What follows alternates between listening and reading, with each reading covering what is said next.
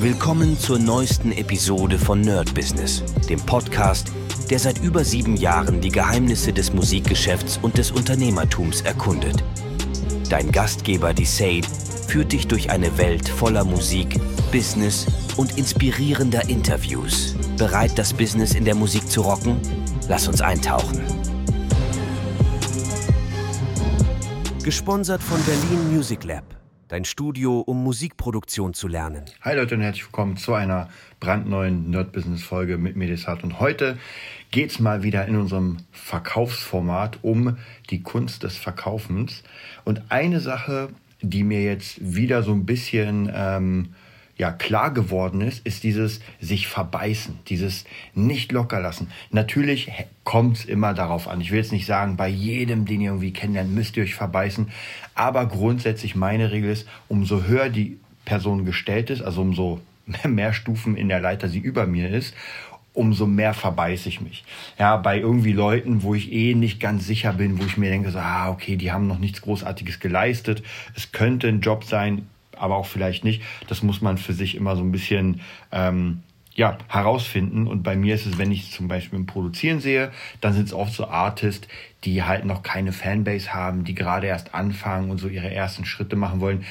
Und da ist eh immer so eine Sache, wo ich mir denke, mh, hm, okay, so viel Arbeit will ich da gar nicht reinstecken, weil ob das jetzt irgendwas wird, also da könnte man fast schon Angst haben, den Preis zu nennen, weil das einfach äh, vielleicht zu teuer ist. Und die sagen, oh krass, für den ersten Song hatte ich auch schon ab und zu mal gehabt, wo ich gemerkt habe, so okay, der Preis von, ich sag mal, plus minus 1000 Euro ist, also überhaupt die Zahl 1000 ist schon Wahnsinn. Ähm, und da geht es eher so um in die Richtung, naja, vielleicht 100, 200, 300 Euro, das ist schon viel. Aber dafür bekommt man halt keinen Song gemixt, gemastert, produziert und sowas, das kann man vergessen. Gibt es natürlich schon, gar keine Frage. Es gibt immer Newcomer im Business, die auch das günstiger anbieten. Das ist vollkommen in Ordnung, habe ich auch gemacht. Meistens ist das aber dann so, dass die Qualität natürlich auch so klingt. Auf der anderen Seite muss man natürlich auch sagen, die Performance ist auch nochmal eine wichtige Sache. Wer zum ersten Mal einen Song machen will, wer zum ersten Mal vor dem richtigen Studiomikro ist, naja, der wird vielleicht nicht das rausbekommen, was er bezahlt hat, weil einfach die Performance nicht stimmt. Und das muss man auch ganz ehrlich sagen. Deswegen sage ich ja, das sind so die, um nochmal zurück zu unserem Verkaufsthema zu kommen, das ist ein bisschen schwierig sobald ich weiß, es ist jemand, der schon eine Fanbase hat, der irgendwie schon, keine Ahnung, Unternehmen hat oder irgendwas, wo, wo ich einfach schon nachweislich, der ist im Job, der ist da, dann kann es schon sein, dass ich mich verbeiße. Und verbeißen meint hier immer mal wieder nett, aber schon in eine bestimmte Richtung ähm, die Person anschreiben und Hallo sagen, sage ich mal. Und das kann vollkommen unterschiedlich sein. Also ja, da gibt es ganz, ganz viele Möglichkeiten jetzt als Beispiel in der Bücherbüchse, ähm, für die wir ja hoffentlich demnächst, und ich werde euch da auf dem Laufenden halten, äh, demnächst die Hörbücher machen. Da war das so, dass sich der Chef immer mal wieder sehr, sehr lange nicht gemeldet hat. War mir aber vollkommen klar, weil ich meine, das ist ein riesiges Unternehmen, bei denen geht es richtig ab. Und wenn man jetzt oder wenn ich sagen würde, okay, wenn er sich nicht meldet, mache ich es halt auch nicht, also so auf äh, stures, kleines, bockiges Kind machen, und das gibt's ja, das ist ganz schlecht. Weil ich weiß so, außer er sagt mir, wird keiner sagen, aber ich meine, wenn man mich sperren würde, würde ich es auch merken. Äh, oder man sagt mir, ey, sorry, ich habe keinen Job für dich, nerv nicht. Ja, jetzt ganz plak platt, plakativ oder platt. Dann bin ich natürlich der Erste, der sagt, okay, gar kein Problem, dann bin ich weg. Aber solange mir das niemand ins Gesicht sagt, bin ich dabei wie so ein Wadenbeißer und werde immer mal wieder was sagen. Und da war das so, ähm, ich weiß gar nicht mehr genau den Gesprächsverlauf, aber wir haben uns ja äh, gemeldet, haben erzählt, was wir machen. Das hat immer so ein bisschen gedauert, bis, bis die sich gemeldet haben. Dann hatten wir einen Zoom-Call und das war was sehr, sehr Wichtiges, weil der Zoom-Call war dieses Händeschütteln äh, digital und sagen, hallo, wir kennen uns jetzt.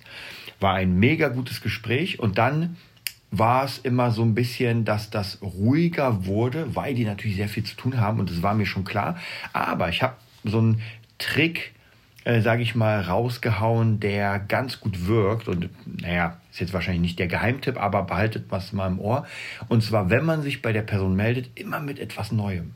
Und ich habe mich auch immer mit etwas Neuem. Ich habe nicht einfach gesagt, ey, hi, wie geht's denn? Wie sieht's denn aus? Wann arbeiten wir zusammen? Sondern, ey, wir haben jetzt gerade hier ein neues Hörbuch. Äh, so könnten eure klingen. Oder ähm, wir haben jetzt gerade, äh, keine Ahnung, eine neue Sprecherin. So klingt die. Oder jetzt in der letzten Zeit haben wir unseren Trailer gemacht, wo man sieht, was wir machen. Ey, wir haben jetzt unseren Trailer gemacht. Und so immer mal wieder wurde dann darauf geantwortet, natürlich mit dem Interesse. Und ich glaube nicht, dass die mir antworten würden, wenn sie kein Interesse haben. Dafür haben die einfach zu viel zu tun und das wäre auch schwachsinnig. Also von dem her der jetzige Stand ist, dass die ein äh, Label gegründet haben, das offiziell äh, bei der Frankfurt, nee, nicht Frankfurter, sondern äh, Leipziger Buchmesse releasen und dann praktisch sich mit dem Team treffen und überlegen, welche Bücher jetzt äh, sozusagen ja, vertont werden sollen. Und da bin ich auf jeden Fall sehr, sehr gespannt. Also ja, da habe ich mich sehr, sehr verbissen. Es hat auch eine Weile gedauert, weil ich meine, wir hatten den ersten Kontakt so kurz nach der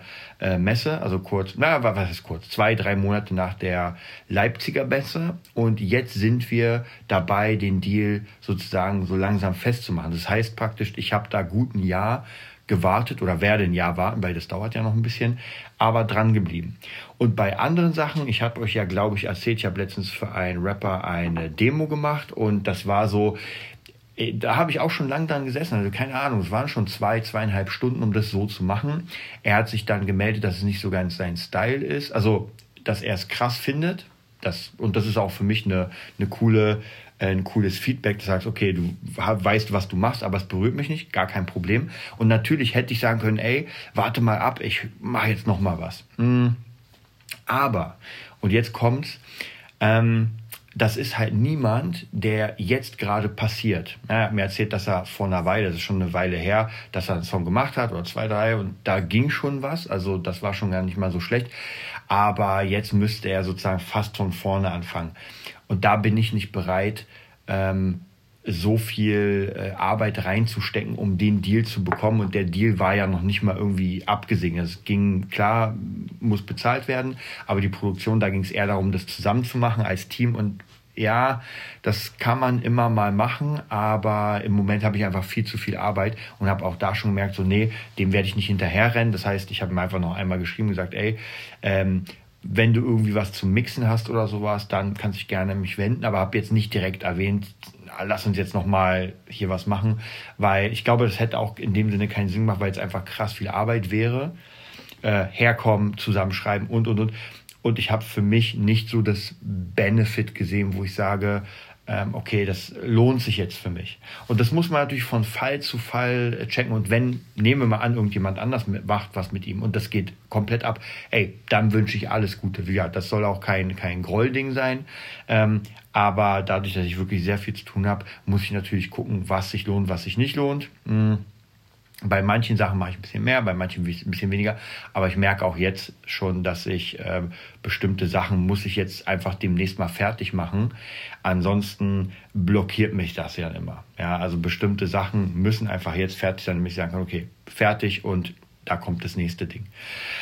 Ähm, und ja, deswegen, ich sage ja, dieses äh, sich verbeißen in einen potenziellen Kunden, da muss man immer gucken, ob sich das halt, wie gesagt, lohnt oder nicht, weil hätte ich mich in den Rapper verbissen, hätte ihm gesagt, okay, ich mache jetzt noch was. Nehmen wir mal an, es wären jetzt nochmal drei Demos, bis er sagt, okay, jetzt kommen wir auf die richtige, jetzt kommen wir dahin. Das heißt, ich habe jetzt drei Demos gemacht, a, drei Stunden sind neun Stunden Arbeit für nichts und Jetzt würde es vielleicht darum gehen, ein Mixing zu machen von dem Song, den ich dann für ihn machen würde. Und der Song, den ich für ihn mache, wäre dann praktisch ja nicht bezahlt, weil man dann zusammenarbeitet. Und das wäre dann klar, man macht es nicht nur für Geld, sondern man guckt, wohin man kommt. Aber grundsätzlich äh, macht es natürlich mehr Sinn, mit Menschen zu arbeiten, die schon eine Fanbase haben, weil da weiß man auch, wenn man mit denen zusammen was macht, dass das ähm, in eine richtige Richtung gehen kann. Also ich weiß genau, das wird von den Leuten gehört und ich bin mega Fan, mit Leuten zusammenzuarbeiten, die einfach schon eine Reichweite haben. Da habe ich mega Bock drauf. Natürlich aber nur, wenn dann das Produzieren kann man zusammen machen, aber Mixing, also das rein technische, muss schon bezahlt sein. Ähm, und Leute, die schon eine Reichweite haben, sollten eigentlich schon das Geld haben, um zumindest das Mixing zu bezahlen. Ich bin jetzt mal gespannt. Ich habe euch erzählt, ich hatte da zwei Mädels am Haken oder habt die noch mal am Haken. Äh, die haben sich auch so ein bisschen sporadisch gemeldet und ich dachte mir schon so, ah, okay, habe jetzt aber auch nichts weiter gemacht, weil das, glaube ich, auch ihre ersten Sachen sind.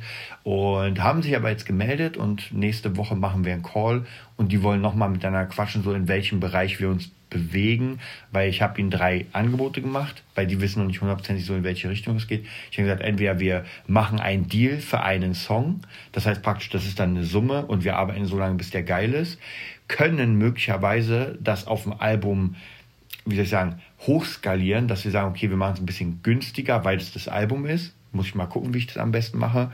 Ähm, oder äh, wir machen einfach eine Session, eine Produktionssession und die wird einfach pro Stunde bezahlt. Ja, dann kommen die für zwei Tage, ah, keine Ahnung, vier, fünf Stunden oder sowas.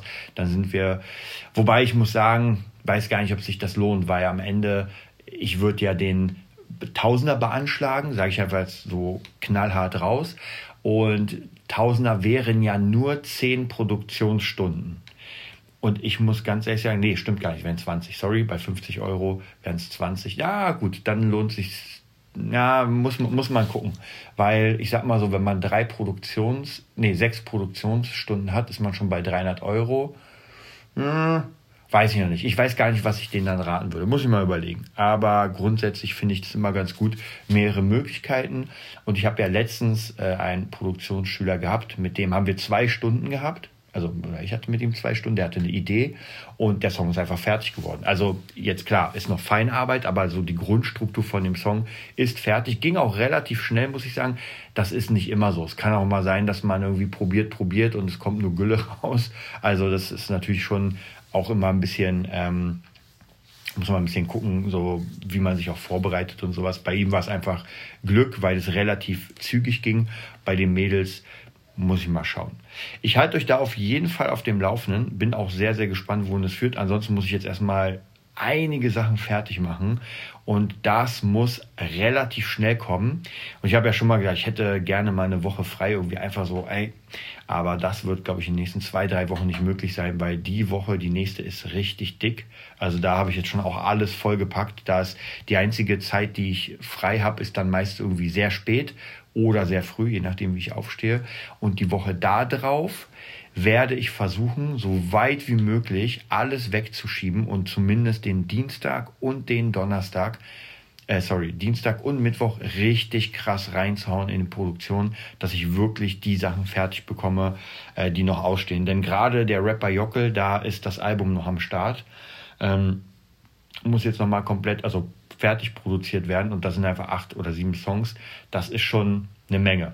Also von dem her plus das, was sowieso noch ansteht. Ich habe aber Bock, freue mich darauf und wir hören uns bald wieder. Bis dann. Das war's für heute bei Nerd Business, dem Podcast, der dir zeigt, wie du in der Musikbranche durchstartest. Wir hoffen, du hast wertvolle Einblicke gewonnen und Inspiration für deine eigene Reise gefunden. Vielen Dank, dass du dabei warst. Vergiss nicht, uns zu abonnieren und mit deinen Freunden zu teilen. Bis zur nächsten Episode. Stay tuned and keep rockin'.